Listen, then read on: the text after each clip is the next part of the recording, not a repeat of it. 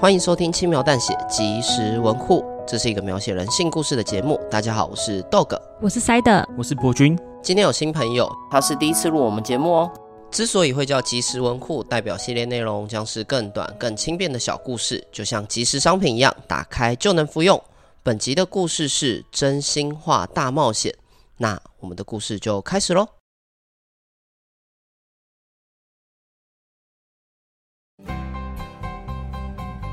你要选真心话还是大冒险啊？真心话。你第一次是几岁啊？爽不爽啊？哎、欸，你很恶哎、欸！眼前的女同学与起哄的男同学闹成一团，我默默的喝着手中的饮料，并庆幸并不是自己被抽到。我才不想回答那么低级、恶心、下流的问题呢。好啦好啦，我们继续抽签。主持人眼见这波骚动稍微平息，为了不让好不容易炒热的气氛冷掉，他马上拿起手中的铅头，寻找下一个受害者。嗯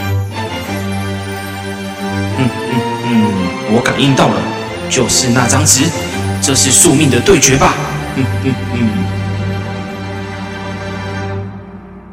来吧，抽卡！主持人模仿起游戏王里面主角的动作，还摆出各种中二的姿势，抽出盒子里面的纸条。我在一旁冷笑，翻了个白眼。我要是他妈，知道自己小孩会做出那么北七的动作，一定恨不得把这个中二病的小屁孩塞回自己的子宫。唉，虽然私底下是这么吐槽，但他手上的纸条就如同皇帝的圣旨，是可以无视当事人意愿的恐怖象征。吵死了，够了！哼哼哼哼，究竟下一个会是谁呢？主持人得意的高举手上的纸条。哦，天哪，这个人连得意的样子都很像动画里面跑龙套的角色。哦，原来是这个人呐、啊！所有人屏息以待。生怕是自己的名字被点到，唉，我真的恨透了真心话大冒险这种探索别人隐私、摆明恶整人的游戏，到底什么时候才会结束啊？说到底，为什么非得在毕业旅行玩真心话大冒险？算了算了算了，反正今天都没抽到我，坐在旁边看戏也好。嘿嘿嘿，抽到你喽！主持人指着我，秀出写着我名字的纸条。哦，干！刚刚应该先敲木头的。嘿嘿，那你嘞？你要真心话还是大冒险啊？顿时，那些锐利的眼光都刺在我的身上。有人打量我，并与身边的人窃窃私语，毫无节操的讨论要怎么恶整我。我没有细看那些轻视的语言跟表情，因为对我来说都是一样的恶心。大冒险，想到刚刚女同学被问的低级问题，我只用了一秒就决定答案。哇，你很勇呢，怎么有勇气敢选大冒险？随便啦，你们要我做什么？再强调一次哦，我恨透了真心话大冒险这个烂游戏。那么期待啊？你放心，我早就帮你准备好棒透的大冒险了。是哦，真是有劳你了。好啦，你也看到了，我们酒跟零嘴都没了，那你出去帮我们买。哎，等等，这里可是山区的小木屋哎，附近可没有便利商店。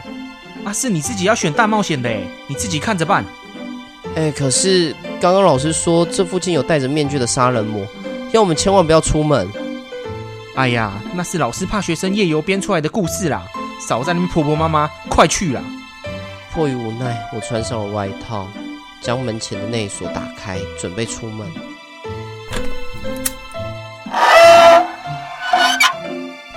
呃。快去啊！站在门口发什么呆啦？不懂愿赌服输哦。呃，我我我想到我忘了带钱包。我还知道要自掏腰包呢，算你机灵。等你回来再让你讲一个真心话，当做奖励你。唉，我就知道他完全没有要放过我的意思。我拿了钱包，默默从小木屋的后门离开。真倒霉，难得婢女，却要跟霸凌我的同学分配在同一间。至于我刚刚在前门窗户旁看到一个戴面具、手持斧头的人在观望，就成为我来不及跟他们说的真心话吧。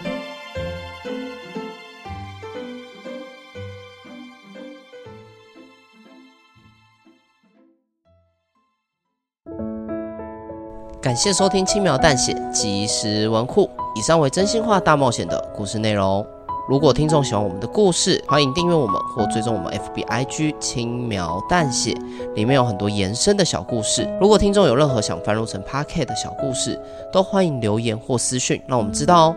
谢谢你的收听，我是 Dog，我是博君，我是塞德，那我们就下次见喽，拜拜拜，拜拜。